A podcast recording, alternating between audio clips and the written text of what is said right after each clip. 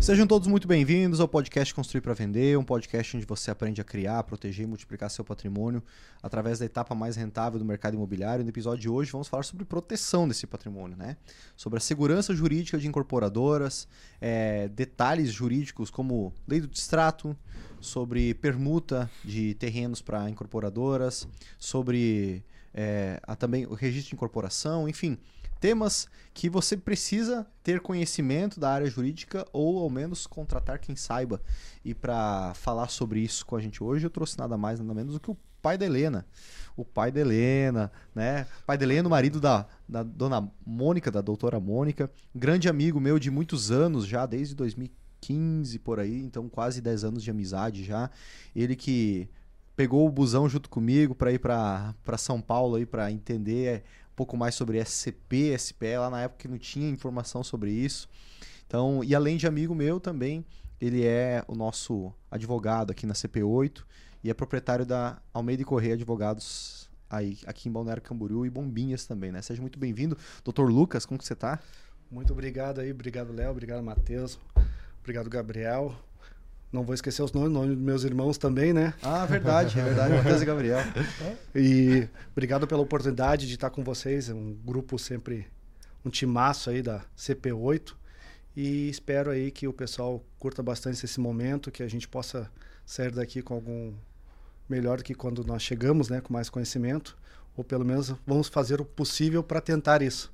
Boa. E obrigado pela pela direção ali. Realmente, ser pai da Helena é um, é um sucesso, é, é um novo momento da vida. A Helena com 10 meses, é. é. um, é um novo patamar e começando cada trabalhando mais ainda em Sim. prol dela agora, novos Sim. objetivos. Sim. É. Pensa numa. Já abriu a hold ali, já. Já, já, é, já, já estruturou já tá, ali. Já tá organizado. Ser casado com ser casado com advogado também tem isso, né? É. Eu e a Mônica demoramos quase dois anos para decidir casar por causa do regime de casamento. Então, então deu, deu, essa confusão não, aí. Essa né? cláusula aqui, essa, não, né? Essa aqui. É. Então, então mudamos aí até chegar no consenso, demorou. Cada um tinha uma interpretação. No final, comunhão universal de bens, vamos tentar crescer juntos. Se der errado, os dois quebramos. Nós dois quebramos, né? Muito bom. Muito bom. E eu trouxe mais dois apóstolos aqui, né? Tem o Lucas, tem, agora também tem o, Mateus e o Gabriel aqui, não é verdade? Sejam muito bem-vindos. A paz, irmãos. É, exatamente. Que a graça seja convosco. Boa, boa. boa. Mateus e Gabriel, poxa, antes de nós entrarmos num tema mais técnico aqui sobre a, sobre a área jurídica, a proteção da sua incorporadora, quero te convidar para o CP8 Summit que vai acontecer em São Paulo entre agosto e setembro desse ano. É um evento presencial, três dias, imersão onde você vai aprender tudo direto do campo de batalha. Então, são as palestras, elas são feitas com base na estratégia que os nossos alunos estão usando. Então não é teoria, não é palestrante externo no sentido de que não conhece o nosso mercado, são pessoas reais do nosso mercado que estão utilizando a nossa estratégia para incorporar. E se você quer estar entre essas pessoas, participe, tem aqui a, a, o link uh, com o QR Code também na descrição, onde você pode garantir sua vaga. Obviamente as vagas são limitadas, né? não tem como colocar mais cadeiras no lugar físico lá, você já tem um espacinho para todo mundo. Então, não é uma escassez vazia aqui. Garanta sua vaga para você estar presencial com a gente três dias em São Paulo. Tenho certeza que vai ser um. um você vai, vai valer muito a pena, tá? E. Lucas, gostaria de, de que você desse uma, uma pequena introdução sobre a tua trajetória profissional na área jurídica, na área do mercado imobiliário é, para que o pessoal te conheça um pouco mais. Léo, a minha história jurídica começa como quase de todos os jovens brasileiros. Começou com um sonho, né? O sonho de ser jogador de futebol que deu errado, né? Sim.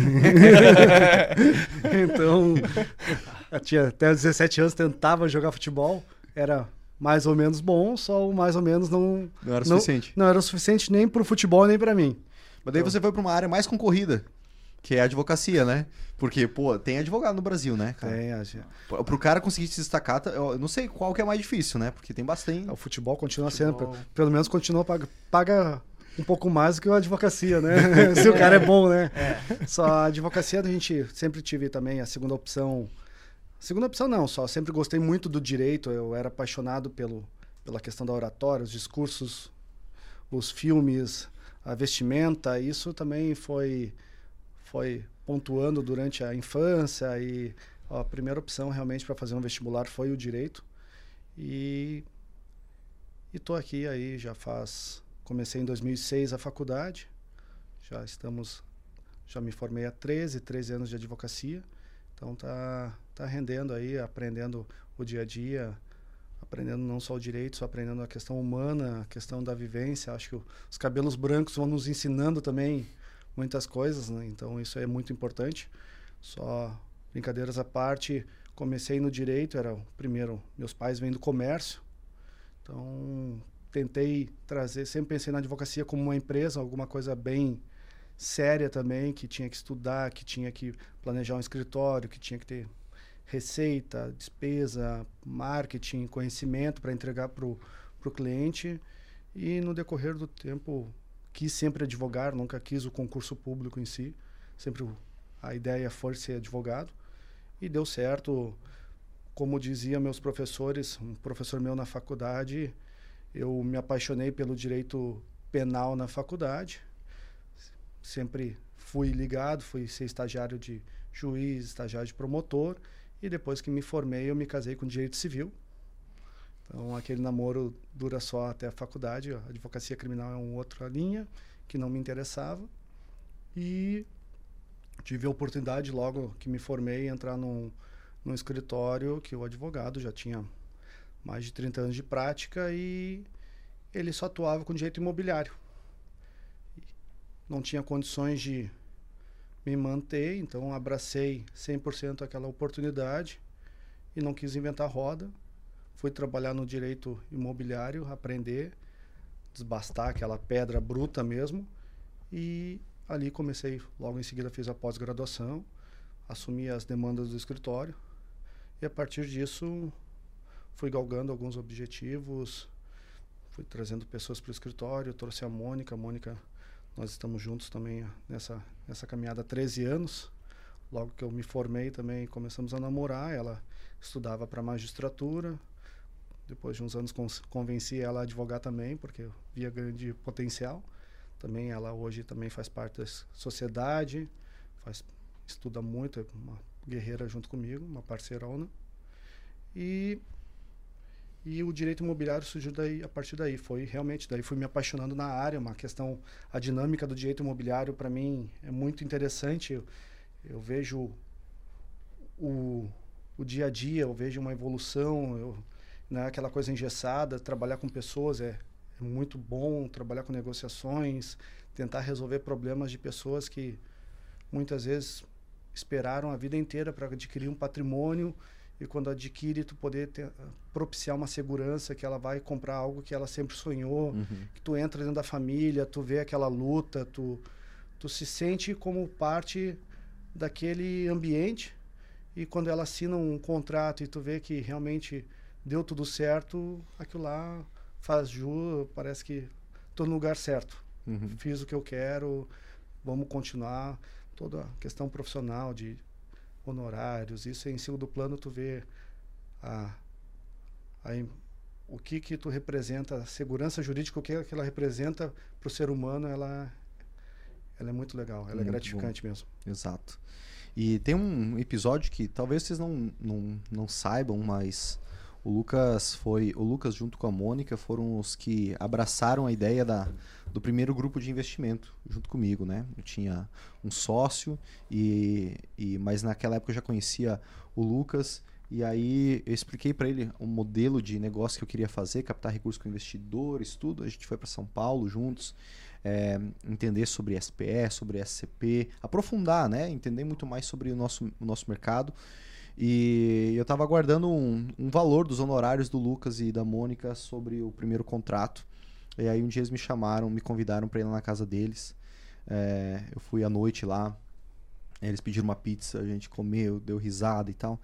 E eles falaram assim: Ó, Léo, a gente não quer cobrar de você o contrato. A gente quer, quer entrar, embarcar nesse projeto junto com você. A gente quer vestir a camisa desse, desse projeto junto com você.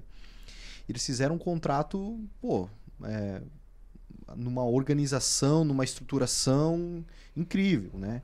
que nos deu toda a segurança desde o primeiro empreendimento e foi, foi o precursor para chegarmos até aqui, até hoje. Até hoje é, é feita a revisão dos contratos através da, do, do Dr. Lucas, da doutora Mônica. Então, se vocês conhecem é, sobre SPE, sobre SCP, se vocês tiveram acesso aos nossos modelos de contrato, lembrando que modelo é uma base para você usar como referência, não como regra. Né? A, gente, a gente mostra muito mais para vocês terem uma noção de como que é, mas cada caso é um caso, tem que ser estruturado da maneira que vocês fazem, que você de acordo com o seu negócio, mas muito se deve ao trabalho do, do Lucas e da Mônica, que eu tenho muito carinho por isso e eu sou muito grato, né? Eu acredito que uma das coisas mais nobres que a gente tem no, na vida assim é ser grato, é, reconhecer isso, ser leal também aos nossos parceiros que vestiram a camisa junto com a gente desde o começo. Eu sou muito grato a você e a Mo aí por tudo que vocês fizeram. O Léo vai me fazer chorar. Não, não, não, não. Não, só. Não. O, o Léo, como eu disse, faz. Nós nos conhecemos numa. Me lembro até hoje, na Avenida Brasil, na 3300 tomando um café, fomos um café. Com, um café que ele vendeu um apartamento para um conhecido meu e o conhecido me chamou para analisar o contrato. Naquela oportunidade eu conheci o Léo como corretor de imóveis. É. E a partir daí a gente começou a ter se encontrar, começou a, criou muita empatia desde o início. O Léo sempre foi um cara que eu admirei bastante, o empreendedorismo, a batalha dele, então, ele não sei quem não conhece o Léo, ele não tem uma altura significativa, assim, tão grande. só ele consegue chegar nas alturas, realmente, assim. Ele é um cara que, fora da curva, quase um jogador de basquete, assim. Sim. Só ele é um cara que me admi sempre admirei. E, e naquele, quando ele pensou nessa nova modalidade que... Ele, ele sempre disse, eu não estou inventando nada, mas eu quero fazer algo melhor do que o que o pessoal faz. Uhum. E a partir disso, não tinha literatura nenhuma, nós fomos de ônibus num curso, batalhamos, começamos, tentamos aprender, aprendemos juntos muitas coisas. E de uns anos para cá começou essa ideia da SCP, que no início foi a casa, a primeira casa, então nem se fala, foi um sucesso total aí. Uhum. Começou com esses passos, passinho de formiguinha, só hoje está o que, que é SCP-8, o que, que é alavanca, o que, que é toda a equipe que vocês têm, graças àquele sonho dele que ele começou lá atrás sem ninguém acreditar. É, vocês acreditaram. Caramba, vocês cara, acreditaram. É, foi bonito esse momento aqui. Foi, né? Gabriel, um dia vai ser você, e cara. Você, né? a, gente, se reconhecendo. É, é. é só. Tem come, de algum lugar tem que partir. Se não começa, nunca termina, né? É, então começamos essa aí. Estamos sempre em evolução também. Isso eu acho que é interessante do direito, interessante das empresas, interessante do ser humano em si. É essa possibilidade que a gente tem de se reinventar eu estava ouvindo anteriormente o podcast que vocês estavam comentando essa esse, isso que a gente tem de querer aprender, querer ir sempre mais longe, poder levantar de manhã e começar algo novo. O brasileiro em si, então, mais do que todos os povos, a gente se adapta, readapta com uma facilidade. Nós temos Sim. uma resiliência enorme para podermos nos reinventarmos diariamente. Isso que eu acho que é interessante, eu acho que o curso que, que vocês propõem, que o Léo ensina, ele mostra isso, ele, ele dá uma ferramenta, só nós temos que buscar também utilizar ela, saber como tem os modelos, mas a vida é mais do que um modelo. Uhum. A faculdade mostra isso, ela a faculdade nos dá um diploma, uma oportunidade de saber onde pesquisar, mas eu sempre disse, os problemas que, que chegam no escritório nunca estão nos uhum. livros que eu li na faculdade. Uhum. Então parece que os problemas vão mudando e o que estava no livro não se, não se utiliza mais. Nunca vem tão pronto. E a vida é isso. O nosso o é. dia a dia, o nosso casamento, vida com os filhos, vida com a esposa, com o trabalho. Esse eterno aprendizado. Boa. O pessoal leu o Vadimeco mesmo inteiro. Tu sabe que eu não leio, inteiro, não leio inteiro, só tu me falando de Vadimeco da origem. Em 2006, quando eu entrei, eu ganhei um Vadimeco num sorteio da Redel, e tinha um vinha com um CD, e o CD quem falava dava uma introdução era Luiz Flávio Durso, que foi advogado presidente da OAB de São Paulo, e ele falava que o jovem, o acadêmico, ele deveria se concentrar muito na faculdade, nos estudos, nas leis, mas mais do que isso, ele deveria se concentrar no ser humano, no café, no, naquele ambiente de diálogo, de conversa, porque é ali que tu via o que que tava, o que acontecia na sociedade. A uhum. sala de aula te dava os, o embasamento, mas se o advogado não convivesse com seus pares ali, com, com um ser humano, a gente não saberia interpretar o que está acontecendo. Então a gente seria aquele advogado que não tem um bom senso, não sabe o que quer, que acha que só aplicando a lei se resolve. Uhum. E, o, e a experiência vai dizendo que muitas vezes isso, isso só não basta, né?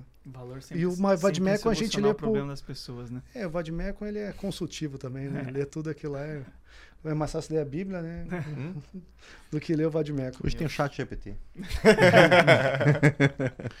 Inclusive podemos ter, tem bastante material para falar sobre isso também. Boa, boa.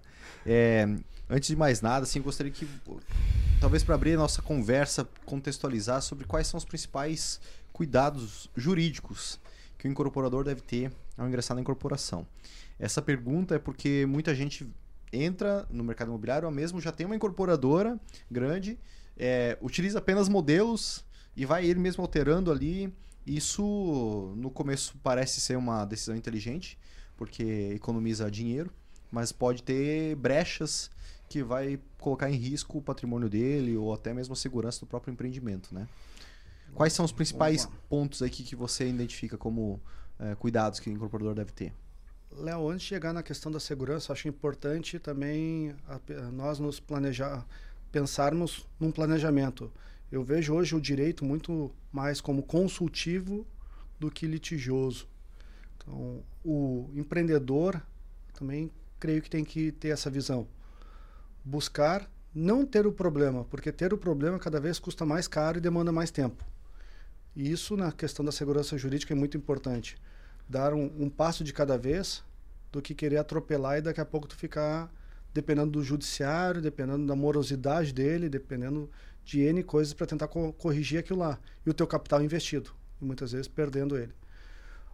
O principal de tudo é o planejamento. Seja na questão imobiliária, eu vejo um bom, um bom programa do que vocês ensinam aqui para os alunos, o que você quer, como você quer, aonde vai ser, toda essa esse estudo ele é importantíssimo. Depois desse embasamento que sabe onde quer chegar, daí sim, eu, bons profissionais sempre devem ser recomendados desde o corretor, eu não sou corretor, eu admiro muito a corretagem. Quem é corretor sabe disso. Eu, eu sou um entusiasta do corretor que busca o negócio, que conhece as pessoas, que tenta trazer a segurança jurídica também, que, ao meu ver, também, e do Código Civil, é obrigação do corretor também propiciar essa segurança, não só do advogado. Uhum. O corretor tem que agir com diligência, prudência, passar informações, trazer a credibilidade para o negócio. Isso é um caminho também que não precisa de um advogado para tá, para ter essa orientação. Busque um bom corretor. Eu acho que o merchan do corretor é aí. Para tente fazer mais do que simplesmente apresentar e mostrar o produto. Ofereça condições de ele ter segurança em comprar. Seja um terreno, vendo a documentação, vendo quem são os vendedores, quem são os compradores. Porque o corretor está ali como intermediário dos dois, ele não pode querer beneficiar um e prejudicar o outro. Da mesma forma que o advogado, eu vejo a advocacia nesse sentido. Quando nós somos assessoramos em negócio, a parte contrária não é minha, minha inimiga, que eu tenho que fazer um contrato para lesar ela. Eu tenho que fazer um contrato para ser bom para os dois, porque se não é bom para os dois vai dar problema. Uhum. E a gente tem que evitar esses problemas. Eu acho que essa que é a função hoje. O advogado ele tem que trabalhar nas, nas sombras para não tentar ser o, a parte mais importante do negócio. Eu, eu vejo isso com alguns colegas que eu fico chateado e triste, que querem parecer que foram contratados para prejudicar o negócio, para mostrar que eles sabem muito. Eu acho que a função do advogado aí é pelo contrário, é tentar fazer o negócio dar certo e não prejudicar ele, dentro da limitação. Agora, voltando ali para a segurança, eu vejo que a documentação imobiliária é muito importante hoje nos, nos dias atuais, como sempre foi principal documento que a gente utiliza no Brasil no sistema registral é a matrícula. Ela é um, na grande maioria das cidades brasileiras ela é possível. A matrícula do imóvel fala todo o histórico do imóvel, desde a descrição do que está adquirindo, quem são os vendedores, quem que já adquiriu, como que adquiriu, se há restrições, penhoras, averbações, financiamentos, leilões. Isso tudo com um simples documento, que é um custo bem barato também. A matrícula, assim, a gente sempre orienta pegar matrículas atualizadas, pegar matrícula de seis meses, um ano, dois anos atrás, não serve para nada. Uhum. Então, isso é o primeiro passo aí para quando for diligenciar para adquirir qualquer imóvel, seja casa, seja terreno, seja um, uma grande gleba. Começamos daí. Boa.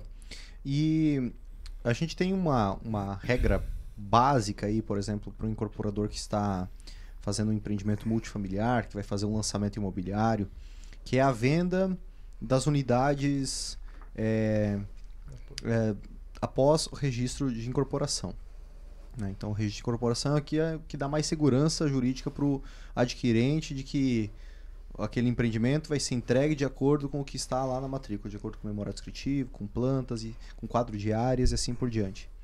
É, há pouco tempo teve uma mudança que permite uma reserva de uma, uma unidade antes da, do registro de corporação, que nada mais é do que uma, uma venda, convenhamos, né? É, mas consideremos que seja uma reserva. É, quais foram as mudanças assim que, que para o incorporador a partir dessa mudança da, da lei? A lei veio, é uma lei recente, para o direito é recente, ela tem pouco mais de seis meses. Ela veio alterar os dispositivos da lei de incorporação imobiliária. E como você, como havia dito, ela, a lei anterior falava que não poderia alienar e onerar antes da incorporação e substituíram essa palavra por negociar. Então começou a ser permitido a negociação. Essa é a grande o grande detalhe que a lei mudou. Ela substituiu uma palavra e com a palavra veio N interpretações. É um tema recentíssimo, recentíssimo, não conseguiu chegar aos tribunais superiores ainda. Quando a gente fala nos superiores, eu me refiro ao Superior Tribunal de Justiça, para dar essa interpretação mais econômica. Mas há casos esporádicos nos tribunais de Minas Gerais, que sempre é um tribunal bem inovador e diligente, trabalhando sobre isso. O Tribunal de Santa Catarina já teve um caso que mexeu com toda a região do Vale do Itajaí, que, que é bem conhecido, just, justamente por causa dessa diferenciação. Aonde que nós estamos, de onde nós estamos vendo essa situação? Do lado do incorporador, do lado do da família que está adquirindo aquela moradia, do lado do judiciário, qual que, do, por onde nós queremos enxergar. Partindo da premissa que todas as construtoras são sérias e vão entregar o seu produto, ok, a lei veio para fomentar os negócios, deixar de desburocratizar. Alienação nada mais é do que a restrição, a venda com restrição de, de algo a negociação ela parte, como o Léo falou, de uma reserva. Ah, reservar, só reservar, eu estou reservando o quê? A expectativa de algo. Então tu tá, tu trabalha numa linha, tu tem um subterfúgio, tanto que há decisões combatendo, hoje as decisões judiciais elas com, com, combatem a semântica da palavra. O que, que é negociar? Ah, tu trocou seis por meia dúzia. Então, qual que era o objetivo da lei? O objetivo da lei é dar segurança para o consumidor, o objetivo da lei é fomentar as negociações do incorporador. Então aí que vem o debate do, do judiciário. E o advogado, o advogado não é juiz, cabe a ele fazer o seu primeiro juízo, mas ele tem que também procurar o que, que é mais certo para aquele determinado caso.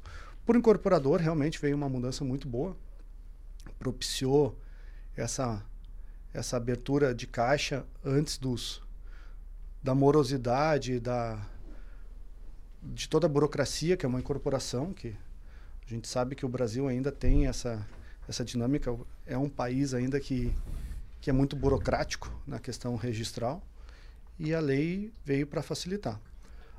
Essa negociação ela é permitida, realmente, como hoje substituiu a promessa de compra e venda por um termo de reserva, com as condicionantes que o imóvel está sendo regularizado ou estará sendo regularizado uhum. e após essa regularização irá ser feita uma promessa de compra e venda, daí sim trazendo todas as características iniciais no contrato, como a lei fala daí, para dar essa segurança para o adquirente.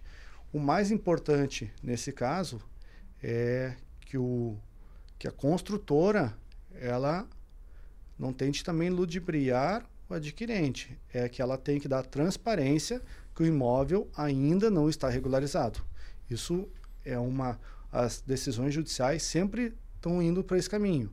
O adquirente tem que saber quem está reservando, ele está tendo também uma expectativa de um negócio melhor, já que ele está sendo dos primeiros, está acreditando no projeto. Sim, a opinião é que isso aí prejudica o consumidor. Na, numa. numa é, na média. Né? Porque, como você disse, pressupondo que a incorporadora seja séria, não tem problema nenhum. E essa já é uma prática, vamos com, convenhamos, uma prática conhecida do mercado. Né? A reserva, a negociação, antes mesmo do registro de incorporação, isso acaba acontecendo comumente, a gente vê isso dentro do mercado. Então a lei nada mais fez do que permitir que isso legalmente possa ser feito. É, agora, é, da mesma forma que tem bons engenheiros, maus engenheiros, bons corretores, maus corretores, bons advogados, maus advogados, é, também tem bons incorporadores e maus incorporadores. Talvez não porque o cara queira, mas porque ainda ele não está maduro para poder, né, a, às vezes, é, absorver um empreendimento. E às vezes ele vai vai vender muito no, no, no, no princípio da, da, do empreendimento, acaba não tendo sucesso no lançamento e tendo que voltar atrás, mas aí já utilizou aquele recurso, enfim, pode prejudicar algumas pessoas, né? Até porque é, quem está comprando antes ainda não tem a clareza do que de fato vai ser construído ali, né? Apesar da minha opinião, isso aí é, beneficia beneficia os negócios, beneficia o incorporador, porque ele consegue é, capitalizar antes mesmo do, da incorporação. Né? Então, eventualmente, nesse período, ele está pagando é, taxas, outorgas, está pagando arquitetura, está pagando todos os demais projetos e taxas é, para liberação do empreendimento, demolição, é, um monte de, de custos de planejamento antes mesmo do início da, da obra, né? Então tem gastos ali. E aí ele vai estar tá utilizando desse recurso inicial de investidores mais arrojados que estão assumindo o risco maior, como qualquer outro negócio, para entrar antes. Né? E por isso eles estão tendo um, des um desconto da, do valor do imóvel quando ele estiver sendo feito o lançamento. Isso é bom para o investidor também. Isso é bom para o incorporador, isso é bom para o investidor, desde que o negócio seja cumprido. Né? É como tu bem falou, a lei nada mais, a lei sempre chega com atraso na sociedade, né? A lei nada mais é do que o reflexo do que está acontecendo na sociedade de, no, de acordo com o tempo. Muitas vezes ela já mudou e ela já chegou com um atraso maior ainda. Uhum. E nesse caso a lei ela veio para regulamentar algo que o brasileiro já fazia. É uma prática infelizmente comum vender sem incorporação. Uhum. Prejudica a sociedade, prejudica a sociedade. Mas a lei veio para dar legalidade para algo que já acontecia. Isso, na prática, a gente vê. Uhum. Na, teoria dos livros, a gente não vai ver que uhum. é, é crime vender sem incorporação, continua sendo crime vender sem incorporação. A questão que a lei veio falar, não veio falar de venda, ela de alienação, Sim. de ela veio falar de negociações. Então, se, se fica caracterizado a promessa de compra e venda antes da antes da incorporação, continua sendo crime, continua tendo as penalidades, como outrora já havia. Uhum. É bom isso, bom destacar isso aí. Mas então o negociar que apresenta na lei hoje, o limite de, desse negociar é a promessa de compra e venda. É, não, o limite é não chegar na promessa de compra e venda. É, então, é. tipo, ela pode Isso. não as negociações não podem se avançar até não isso. acontecer e uma a promessa financeira quanto a isso, a transação não tem na friaca. Na... Não, é uma questão tu tá reservando o, a reserva ela tá um, tu tá pagando um, um preço, ali, um... um arça, ele 100% legal, como uhum. seria em outras modalidades. Uhum. Contabilmente é possível a declaração porque nada mais é que está criando uma expectativa de direito por algo que vai, pode vir a acontecer. Sim. E depois que acontece, daí vai, vai só adequar as terminologias contábeis, mas isso A lei ela também não veio criando não passou a ser crime tu comprar imóvel antes da incorporação, pelo contrário, ela passou, tu pode ter essas intenções, vai visar, como o Léo disse, vai dar legalidade para aquilo que já acontecia e propiciando ao incorporador absorver aquelas despesas que ele, que ele já tinha, Sim. só que sem poder remunerar legalmente. Uhum. Porque muitas vezes ele recebia dinheiro, daí tinha realmente era o dinheiro frio, que não podia declarar, uhum. a pessoa não podia declarar que pagou, uhum. porque ele estaria fazendo uma confissão que estava vendendo sem incorporação. Claro. Uhum. E hoje em dia ele já, hoje em dia a lei veio para dizer não, tu tem essa, tu tem essa possibilidade, tu tem como declarar, tua contabilidade vai funcionar, tu está fazendo uma reserva por um determinado valor para salvaguardar. Sim. Então só tem só analisar alguns detalhes. Ainda é muito nova essa situação, inclusive nós estamos dia 30 agora, dia 30 de janeiro, um dos julgamentos desse recurso de Balneário Camboriú vai acontecer no Tribunal de Justiça, no, que foi o voto da, da desembargadora no sentido de dar continuidade na obra da construtora, porque ela acreditava que a lei veio nesse sentido da negociação ser permitida.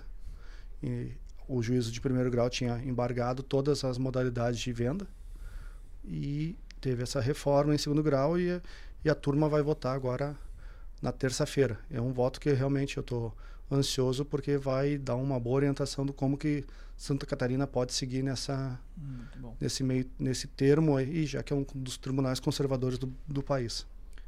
Eu quero voltar um pouquinho, claro, se me permite. É, ainda naquela questão da segurança, quando o doutor falou sobre a questão do contrato de analisar a escritura do terreno e tudo mais. É, temos ali então, essa, no caso a escritura, aí no caso a CND, enfim, os documentos do, do seja dos sócios, seja dos proprietários do terreno, o que for, tem toda essa análise. E aí me vem um ponto também é, na questão, como a gente falou dessa, é, enfim, muito do nosso público que está que tá nos ouvindo são os incorporadores de casas que vão construir casas para venda. É justamente no quesito de segurança Vamos supor que ele vai. É a primeira incorporadora dele, abriu a incorporadora e ele já quer fazer algumas casas. É, e ele quer comprar os terrenos, enfim, tudo em nome dessa incorporadora. No âmbito jurídico e também olhando para a questão de segurança. É eficiente ele fazer dessa forma, não que seja algo errado, né? Muito pelo contrário, sim, é, é eficiente, é correto ele comprar os terrenos na, na incorporadora. O, o, ponto é, ele faz realmente faz dessa forma ou ele abre uma SPE para cada para cada terreno. casa terreno ou casa que ele vai executar. É. Tem alguma um, é. um, um, é mais seguro que o outro? Né, Essa é uma ponto. excelente pergunta e realmente ela é bem da prática do dia a dia dos de quem está começando ou é muitas pessoas que estão há anos no mercado e fizeram e querem se re, reinventar e a resposta é que, como quase tudo no direito, a resposta é bem simples, é que é depende. Eu acho que isso parte da, eu acho que isso parte também de uma segurança jurídica que o incorporador tem que ter, analisar o que ele quer. Sim. Porque não tem uma regra, isso é isso é melhor do que aquilo. Uhum. Ah, eu vou construir uma S, eu vou abrir uma SA ou vou criar uma SCP? Vou criar uma SPE? Ou vou criar uma incorporadora limitada, simples assim? qual que é o mais certo? Não tem o mais certo. Tem aquilo que. Ah, eu vou ter outro sócio, não vou ter outro sócio, vou ter investidores, como que eu vou integralizar esse capital? Isso é uma das partes da segurança jurídica, é pensar antes de fazer. Porque já tive N casos de clientes que chegaram, ah, fizeram tudo na pessoa física, depois viram, tentaram corrigir no meio do caminho, tentaram passar, daí vai onerando e vai ficando caro. Ah, fazendo então na pessoa física é errado. Não, não estou dizendo que é errado também. Estou dizendo que tem como tudo tem os seus prós e contras. Se ficar bem claro os prós e contras, mantém a linha e segue naquilo. Não vai ficar tentando mudar no meio do caminho, que muitas vezes vai ser prejudicial a ti e vai trazer mais insegurança jurídica para a tua empresa, para a tua pessoa física e também para os teus investidores. Isso eu creio que é, tem que ficar bem claro. Vou abrir uma SCP, quais são os benefícios de uma SCP? Ah, o que é SCP? A SCP nada mais é do que um, um contrato que as pessoas fazem para trazer investidores para dar segurança entre A e B. A sociedade de conta de participação, ela não é uma empresa, vamos botar entre aspas aqui, que é registrada na junta comercial, por exemplo. O, a pessoa que eu estou comprando material de construção, quem vai, o quem está comprando dessa material de construção é sempre o sócio ostensivo. Sim. O sócio ostensivo que vai ficar, vai dar o a cara tapa para tudo que acontecer naquele empreendimento. Isso é civil. Tudo. Isso é muito importante ficar bem, claro. As pessoas querem, ah, eu vou criar uma SCP, tá? O que, que é SCP? SCP é entre A e B, entre o sócio ostensivo e o sócio participante. Ali vocês vão fazer todo o regramento de vocês, vão fazer o regulamento, vão é um acordo de acionistas. É, a gente fala assim que a, a, gente fala que apesar de ele ter um CNPJ, né, um CNPJ estéreo, né, é, ele não na realidade é um, um CNPJ contábil, um tributário, né? Apenas, né? A Receita ela foi criou antigamente não era obrigado a SCP, tanto que era outro outrora era chamado sócio oculto. Sócio oculto. Tu não aparecia em, em local nenhum realmente aquele sócio e depois passou a ser sócio investidor e essa SCP passou a ser conhecida pela Receita, porque tu pega o regulamento, registra na Receita, gera um CNPJ e que aqueles dividendos, aqueles valores que estão circulando, mais tarde a Receita vai poder saber para tributar Sim. ou não aquela, aquela, aquela, aqueles valores que circularam. Então, é importante, realmente é estéreo. Para o sócio participante é uma modalidade bem interessante, porque resguarda muito a, lhe protegem bastante. Então, como tu disse, ah, é bom o SCP? Se o objetivo do incorporador é dar segurança, trazer investidores, esses investidores ficarem totalmente protegidos e o incorporador dar a cara para o negócio e acreditar no próprio negócio uhum. e, e, querer dividir os, os dividendos no, no final, é uma ótima modalidade. A SPE, Sociedade de Propósito Específico, já tem outras garantias, uhum. outras qualidades, tem outros, tem alguns outros contas, tem que ter uma. A incorporadora já tem que ter, eu não digo mais corpo, mas tem que ter um pouco mais de atenção, a questão contábil já uhum. entra por um novo regime, já tem outras características que podem, devem ser obedecidas sobre pena de uma dor de cabeça lá na frente, né? Boa. Boa. Sobre, sobre essa questão de da, do regime especial de tributação, é, não sei, não sei o quanto você está a par disso, é, mas tem mudado uma, uma regra, né, também no, na lei de incorporação, na lei do condomínio, na verdade, na 4591 de 64. É, eu não vou lembrar certo qual que, é, qual que é a redação lá, mas ela permite casas isoladas, ela mudou um pouco a redação e deu interpretação de que casas isoladas, de que um imóvel unifamiliar pode ser feito, pode ser passível de registro de incorporação. Né? É, se eu não me engano, no artigo, se não me engano, no artigo 32, se eu não me engano. E isso está sendo buscado. Oi? Acho que é o 32. É, isso tem buscado uh, junto a, a agora as, aos registros de, é, de, incorpora de imóveis, né? fazer o registro de incorporação de casas. Porém, eles não estão, não estão aderindo a isso. Você tem acompanhado alguma coisa sobre esse tema? Tem, a gente já está acompanhando, já aconteceu algumas situações, como, como a gente disse, a lei vem e aplicar ela, de, muitas vezes, ainda mais em órgãos mais burocratizados, como o registro de imóveis, ele acaba complicando, né? Sim. A lei de... A, a lei que alterou o Código Civil e permitiu a, o uso campeão extrajudicial veio e até hoje é bem difícil fazer um uso campeão extrajudicial. Ah, é? Por, mais que tenha passado os anos, ainda tem muitos muitos registradores ainda que não concordam com a situação. E a lei eles não concordam, daí tá tudo bem? Daí, na prática, a gente vê tanta burocracia, tanta burocracia que leva o advogado a ir para o judiciário, né? Sim. Então, a gente é chega um, um momento que o limite do advogado e do cliente também esgota. Sim.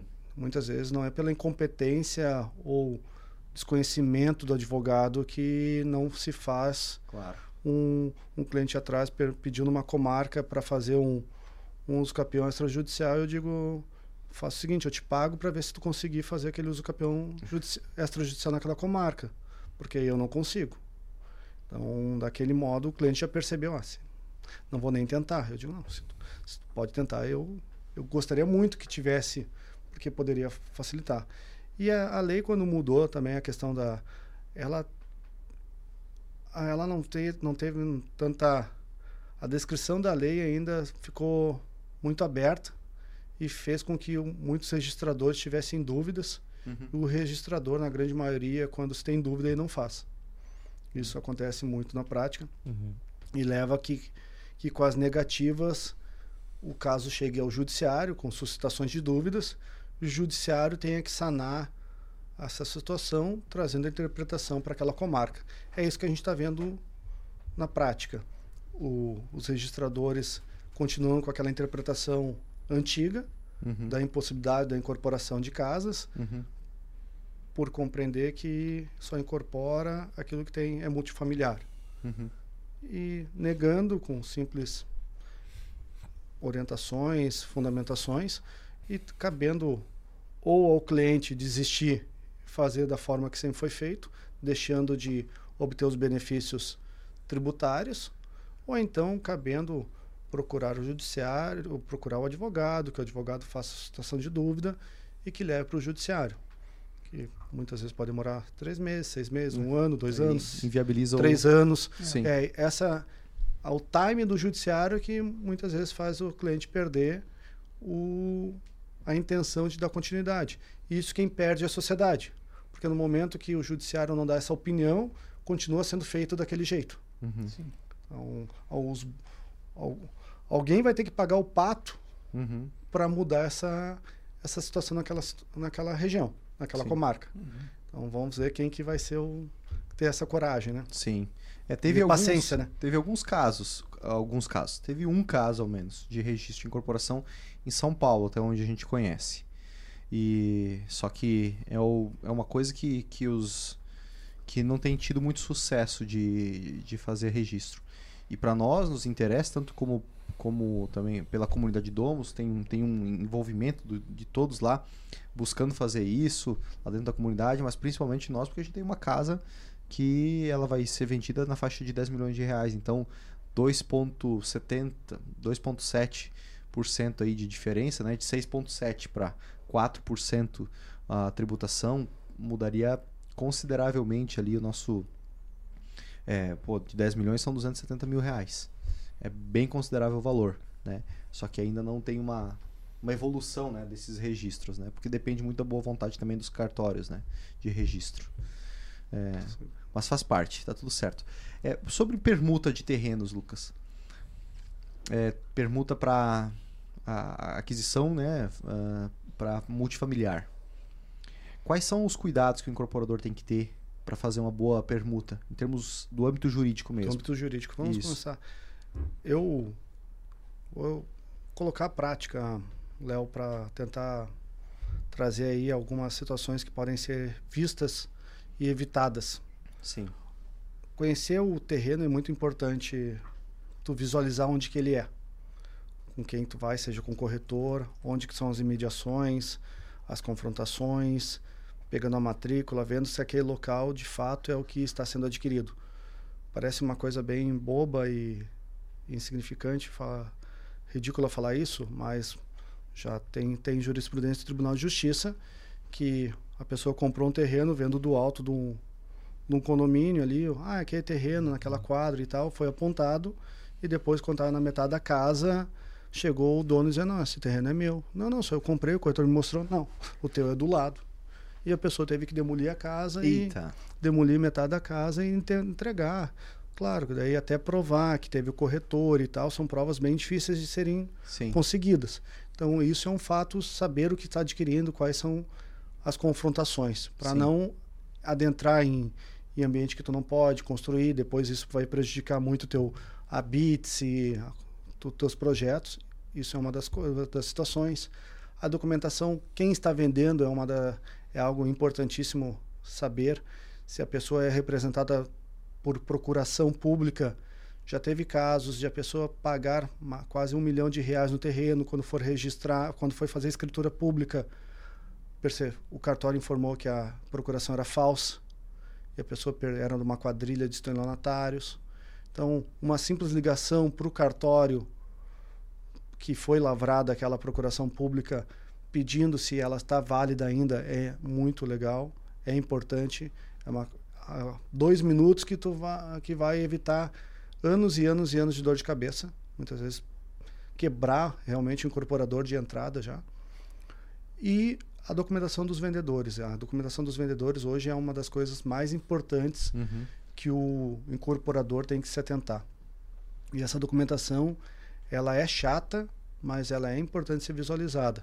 Desde a, eu digo todas as matrículas, sejam matrículas trabalhistas, que são muito importantes, as de débitos trabalhistas, que é emitida pelo Tribunal Superior do Trabalho, daí vem as fiscais, que são também trabalhista e fiscal, hoje realmente perde a propriedade a pegar do Tribunal Regional, da, da sua respectiva região, dos tribunais estaduais, procurar saber se a pessoa tem idoneidade financeira para vender.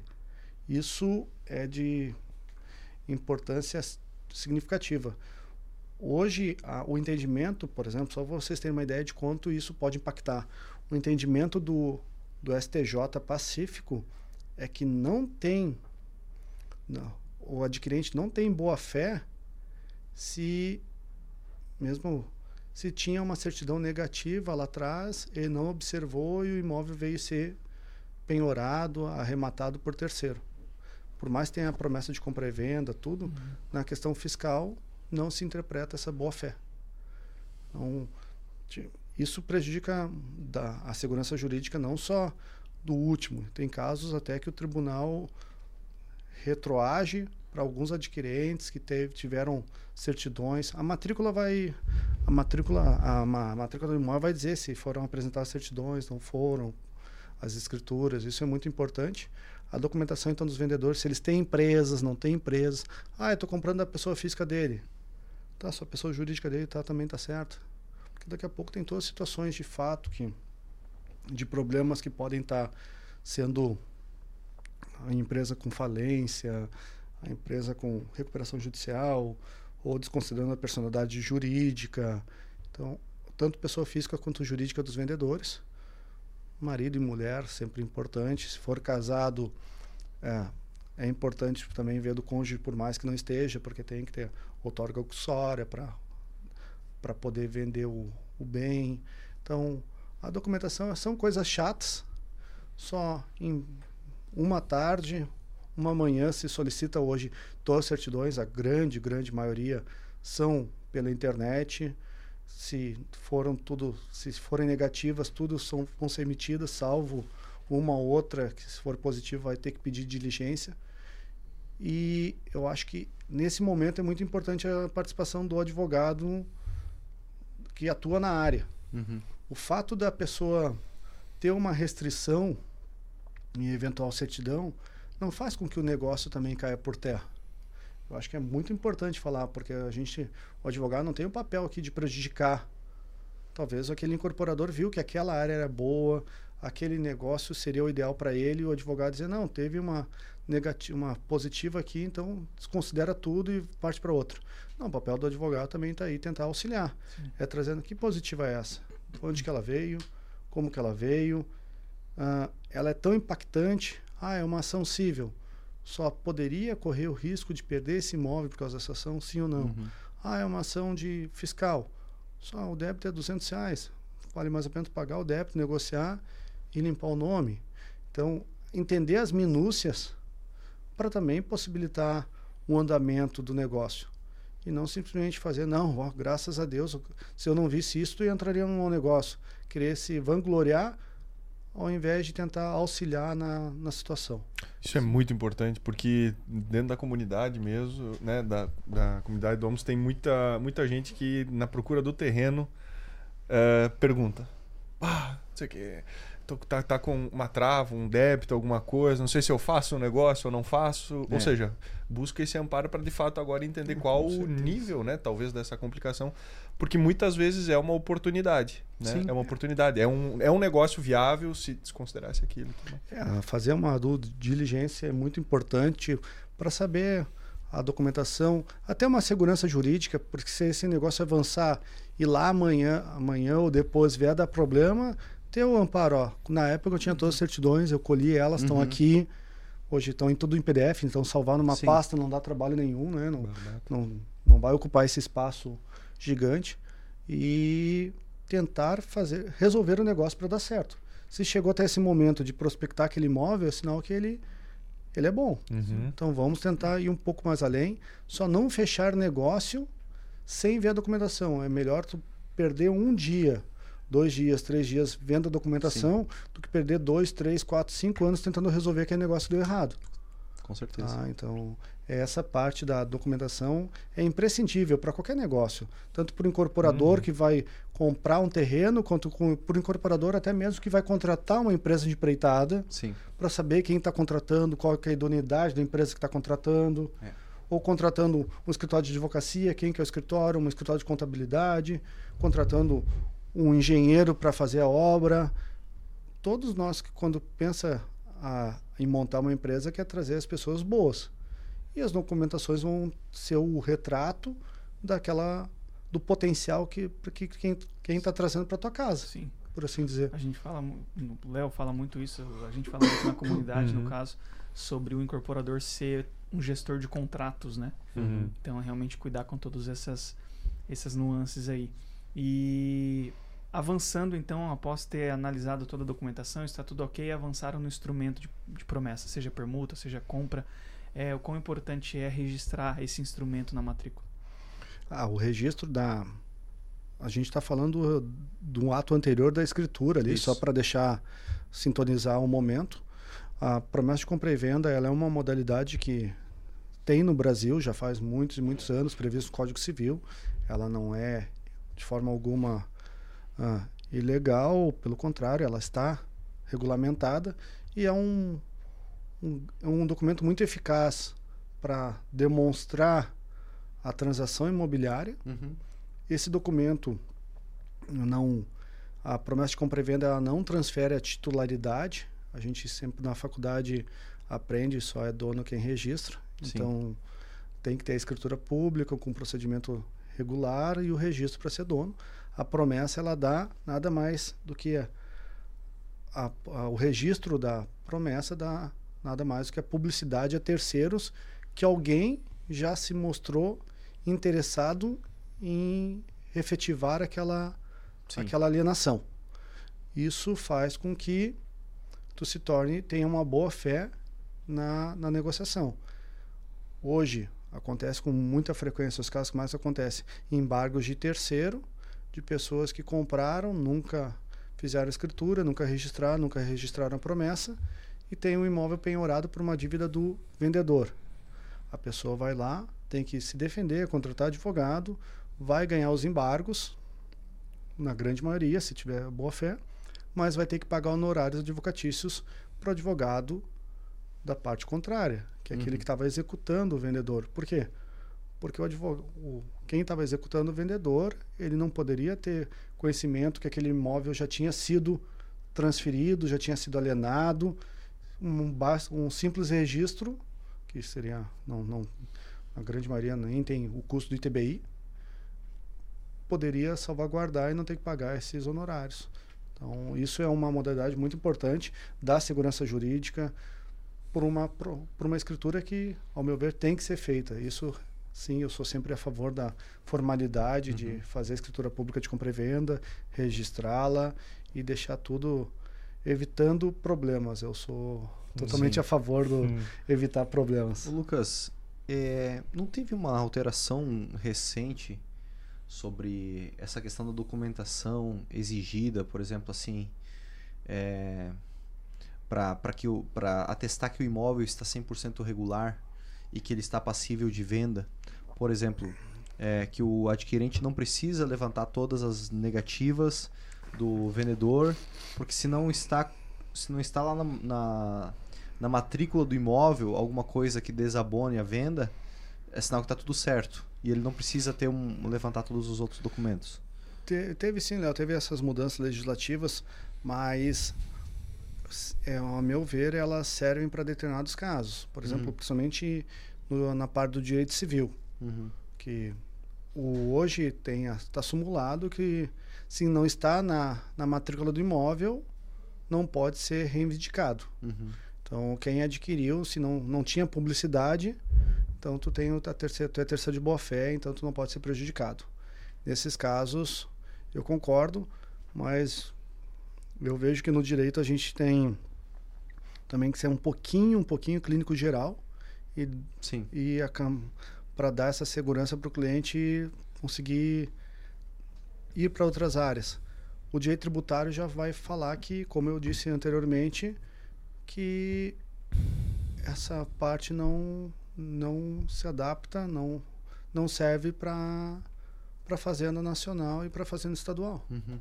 Então eles não precisam estar tá restringindo na matrícula para eles poderem ter direito àquele patrimônio. Hum. Eu tive um vou só citar Caramba. um caso, meu cliente foi o quarto da linha sucessória e o primeiro quando vendeu, o primeiro quando ele vendeu, ele tinha uma uma certidão positiva com efeito negativo da Fazenda Nacional. Ele fez um parcelamento, vendeu o imóvel, ficou registrado na escritura que tinha uma positiva com efeito negativo, vendeu para o segundo, que vendeu para o terceiro, vendeu para o quarto. Esse primeiro, ele tinha execuções fiscais, deixou de pagar, ficou demonstrado que ele esvaziou todo o patrimônio dele, esgotou todo o patrimônio dele, se tornou insolvente. A Justiça Federal simplesmente anulou a venda do segundo para o terceiro, do, terceiro para o quarto, e voltou o imóvel lá para o primeiro, para a fazenda poder trazer de volta uhum. o, o dinheiro que perdeu. Uhum. Meu cliente era o quarto, não ia buscar certidões tão pretéritas, mas algo que daí, claro, nós tivemos uma questão de inúmeros recursos, fomos até Brasília, mas prevaleceu esse entendimento uhum. que não tem boa fé. Ele deveria ter, para a fazenda, deveria ter sido observado que lá atrás tinha uma certidão positiva com efeito negativo. Putz. Então, tô, a lei vem, só eu ainda acredito que sai mais barato. Eu sou eu sou eu tenho esse esse receio, por assim dizer, eu prefiro pecar pelo excesso, sai mais barato solicitar certidões gratuitas do que apostar no uhum. mundo jurídico ou na interpretação de um juiz. Uhum. Com certeza. Perfeito, perfeito. Sobre a lei do distrato, doutor Lucas, é, o quanto isso beneficia as partes?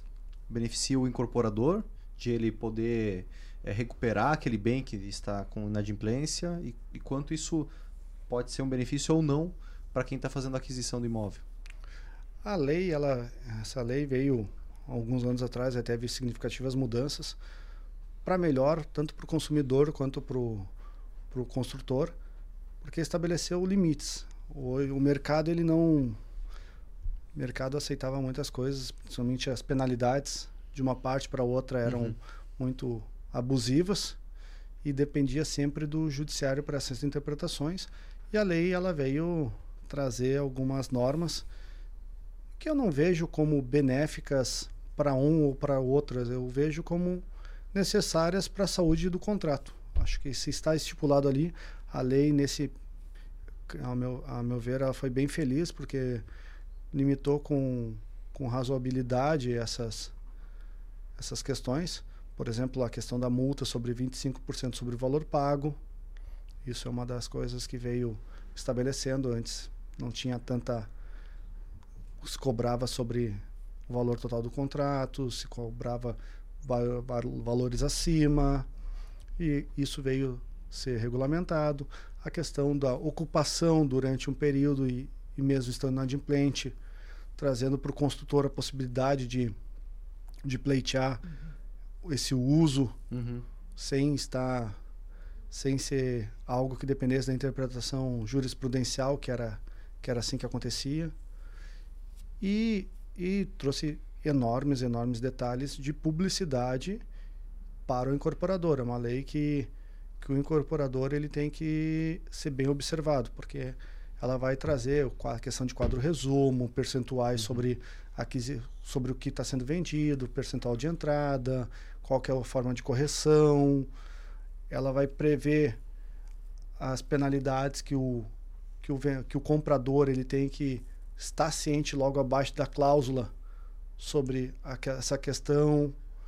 ela veio trazer mais mais segurança para nesse ponto, mais segurança para o adquirente, porque ele tem que estar mais ciente do que do que está acontecendo, principalmente nas partes que são prejudiciais a ele. Sim.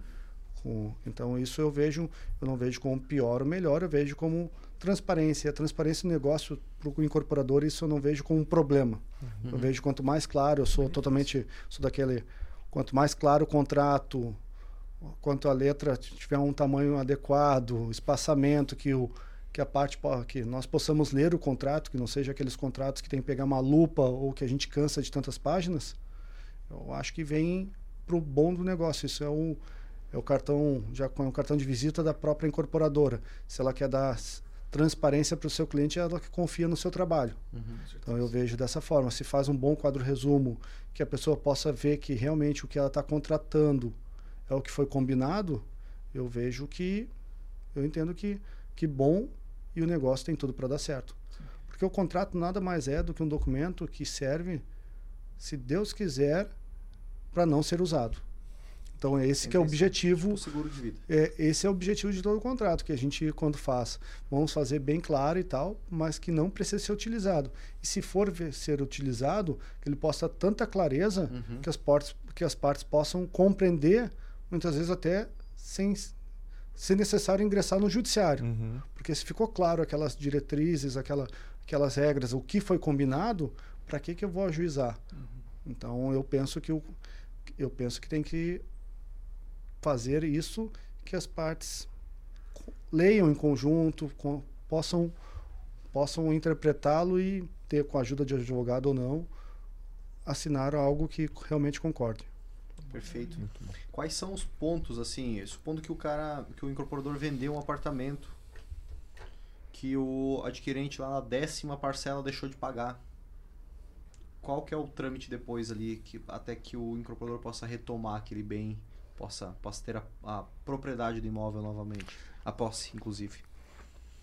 Daí a gente, vamos lá, vou tentar, num caso, uh, nós primeiros vamos ter que avaliar o que vai dizer o contrato em si, se é a promessa de compra e venda e o que vai estar as diretrizes, se realmente vai estar bem elaborado.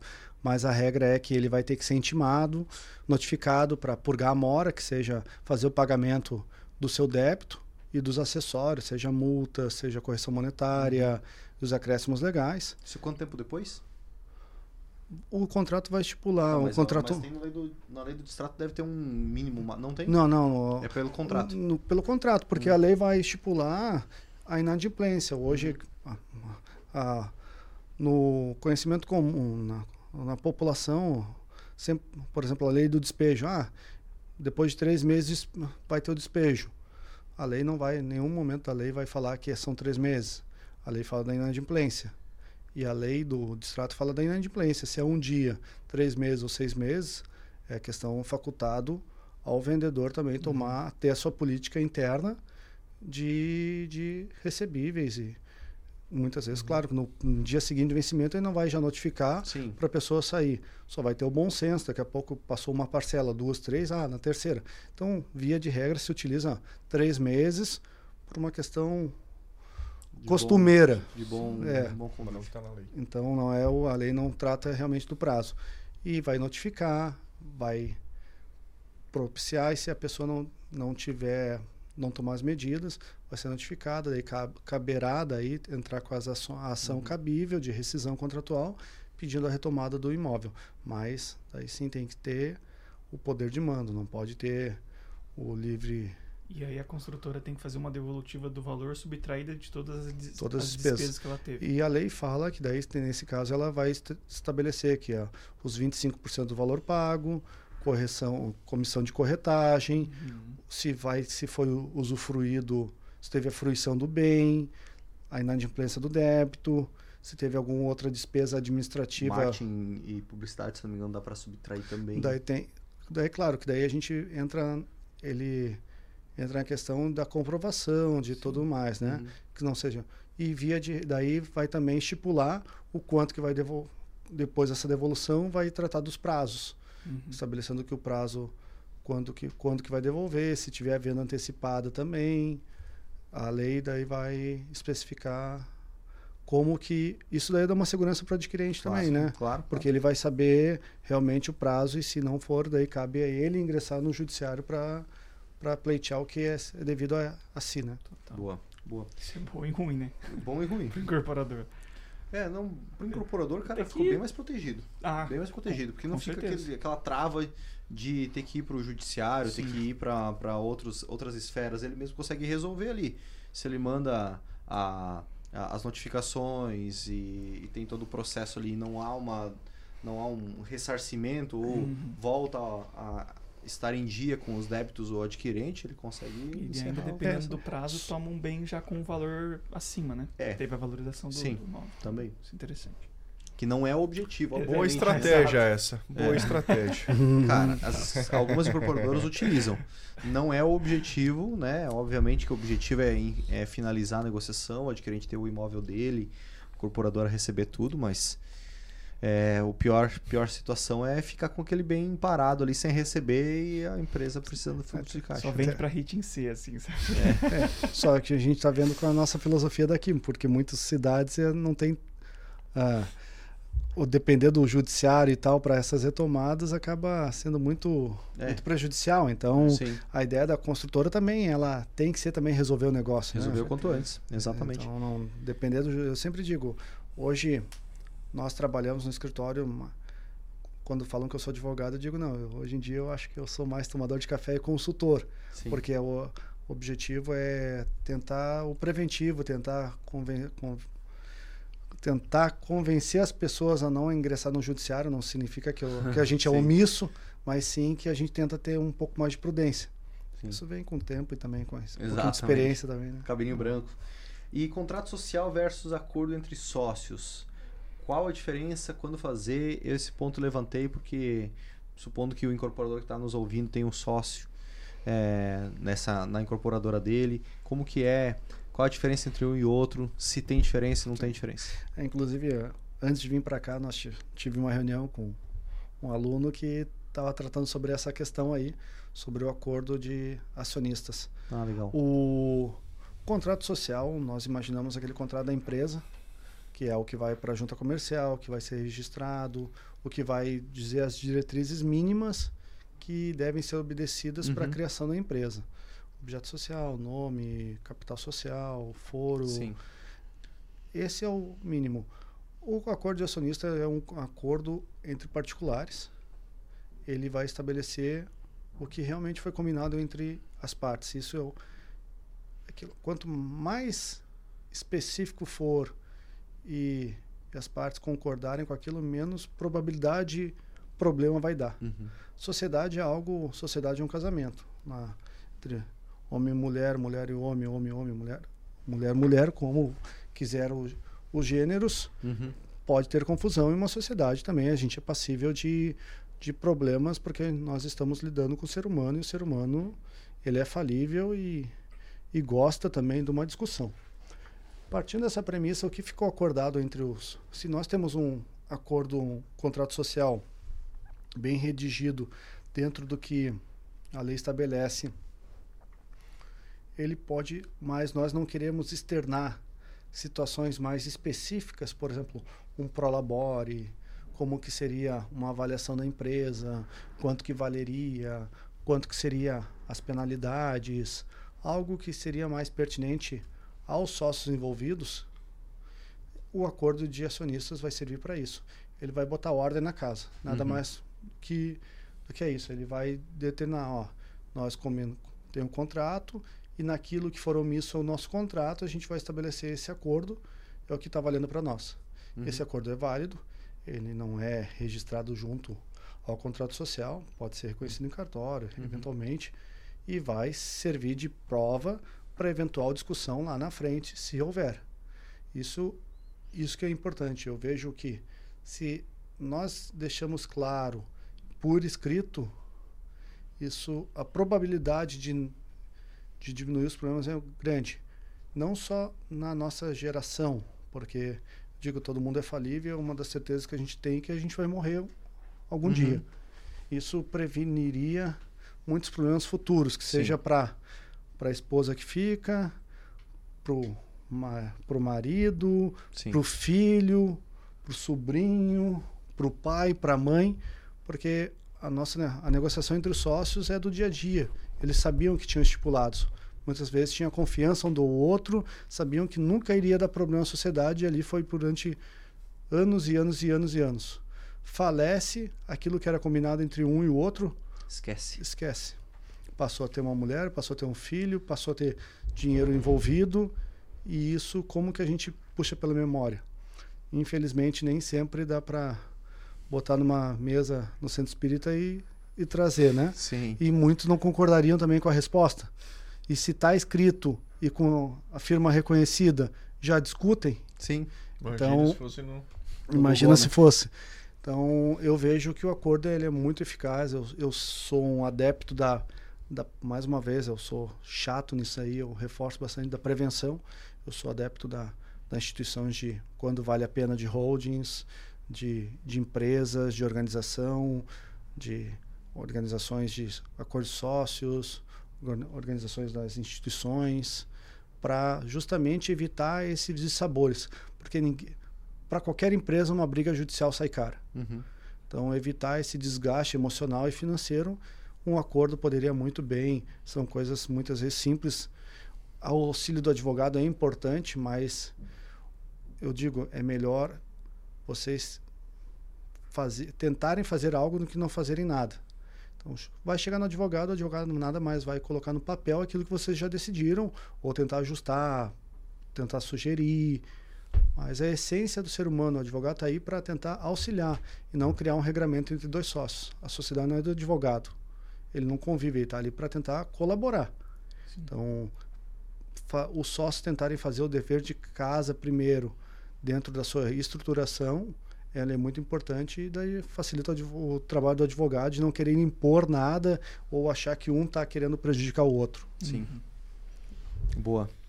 E, e, Lucas, teu escritório, como que faz para ele presta consultoria para incorporadoras, presta assessoria para incorporadoras ou é só para nós? hum. Felizmente nós começamos com, a, com vocês e depois disso partimos para as outras empresas também, né? Legal. né? Nosso escritório ele trabalha com afinco na questão de direito imobiliário e de uhum. direito de família, na parte de estruturação de planejamento sucessório. Uhum. Ele veio como uma linha aí que não teve como não seguir. Eu acho que o direito imobiliário comunica com direito de família, comunica com direito sucessório. A gente está falando Sim. de patrimônio, está falando de história, está falando de vida. Uhum. E nós entramos, nós trabalhamos nessas duas áreas aí com, com essa especialidade. Hoje nós atuamos para construtoras, incorporadoras, corretores, pessoas físicas também, porque muitos desses incorporadores são pessoas físicas também. No final das contas. E, e isso não é um problema também. Eu vejo que cada caso um caso tem que ser interpretado sabendo da situação. Até por uma questão financeira, muitas vezes, para quem está começando, eu digo, é, é, começa é melhor começar com, com meio do que não começar nada. Uhum. Então, se tu quer começar, começa com uma pessoa física. Muitas vezes tu não vai ter condições de ter uma contabilidade tão top, um escritório de advocacia dando planejamento mensal para ti. Só pelo menos buscar alguns contratos específicos. Começa com os modelos, como a, tem os modelos no site, eles são bons, mas eu digo, tem que ter algumas ressalvas. O caso a caso vai vai orientar. Uhum. Então nós estamos aqui, nós, o escritório fica em Balneário Camboriú e Bombinhas também é uma das áreas que nós partimos para atuar também na questão imobiliária. O Instagram do escritório é Almeida e Correia, sem o i. Um, peço desculpas, eu não tenho o Léo sabe, eu não tenho Instagram e não tenho Facebook, é, só pode adicionar. Lucas, o... Lucas só usa TikTok. Qual que é o TikTok teu? eu sou uma eu sou da outra. Eu sou Neandertal. Eu sou Neandertal nesse O escritório é uma coisa bem um contrassenso. O escritório, eu sou um adepto da tecnologia, da modernidade, de sempre trazer coisas novas para nossa estrutura, mas em termos de mídia social, só eu. Um jornal, né? Eu sou, eu sou assinante de jornal impresso. eu recebo jornal em casa de manhã cedo. Então eu sou dessa. Eu peço desculpas aí para os ouvintes de não ter um, um Instagram e um Facebook, mas o escritório tem. Eu acompanho, o pessoal acompanha a nossa, nossa assessoria. Ali tem todos os nossos canais de comunicação, site, Instagram, as localidades, telefone também. A gente tem o WhatsApp do escritório que a gente responde também com um tempo bem bem curto. É uma das acho que é uma das grandes características que eu vejo dos meus pais. Meus pais eram comerciantes e o atendimento ao cliente para mim sempre foi muito importante. Eu via o desafio que meus pais tinham há 30 anos atrás de uhum. trazer o cliente para dentro da loja. E, e, eu vejo isso trazendo para o cliente.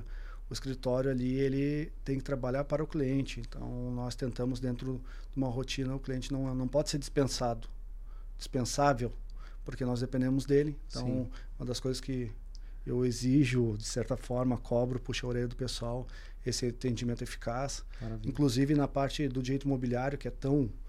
O corretor, Léo, Léo já me dizia, vários corretores, pior inimigo do corretor de imóvel é o travesseiro. Então, eu, a gente tenta trazer isso para dentro do escritório, o incorporador que está com um bom negócio, uhum. uma boa negociação. Se ele quer uma que elabore uma minuta, eu não posso prometer uma minuta de contrato daqui 10 dias para ele senão já perdeu o time, a outra pessoa já comprou aquele terreno. Uhum. Então isso nós conseguimos considerar dentro uhum. do, do nosso ambiente aí para dar um bom trabalho e acima de tudo com uma propiciar uma segurança jurídica que mais e mais e mais pessoas consigam projetar a sua, a sua independência financeira que a construção civil nunca nunca deu errado, né? Sim. Então, e, e aquela, o Brasil ainda, querendo não, a gente vê o mundo, só o Brasil continua sempre crescendo e não para de crescer nesse, nesse momento. Então, a segurança, e se puder contar com advogado, melhor. Procure advogados, procure advogados especialistas para não ter uma dor de cabeça futura. Bom demais. Show demais. Lucas, Boa. obrigado aí por, nos, por ter nos uh, uh, ter aceito o nosso convite de vir aqui no podcast. Tenho certeza que o pessoal de casa aí aprendeu bastante sobre, sobre toda a questão de segurança jurídica na área de incorporação, é, permuta, lei do distrato e assim por diante. E quem tiver interesse em ter uma assessoria jurídica com o Dr. Lucas, com o time da Almeida e Correia lá, fique à vontade para entrar em contato. Agradeço também aí Mateus e Gabriel por terem nos agraciado com sua Dois juristas, né? Dois juristas. De excelência. Dois quase, dois quase juízes. É, episódio a gente é groselha, não sei Groselheiro. Quê, agiota. Tá, tá, tamo tá criativo, aí, né? Os... acumulando os cargos. É. Léo tá criativo. obrigado mais uma vez, Lucas. Boa. Obrigado, Léo. Obrigado Lucas. aí, Matheus, o Gabriel. Obrigado pela oportunidade e parabéns pelo trabalho de vocês aí, que é brilhante e é bom ver a conquista dia a dia do que vocês estão fazendo. Show demais. Valeu. Tamo junto. Obrigado. Valeu, Obrigado. pessoal. Falou.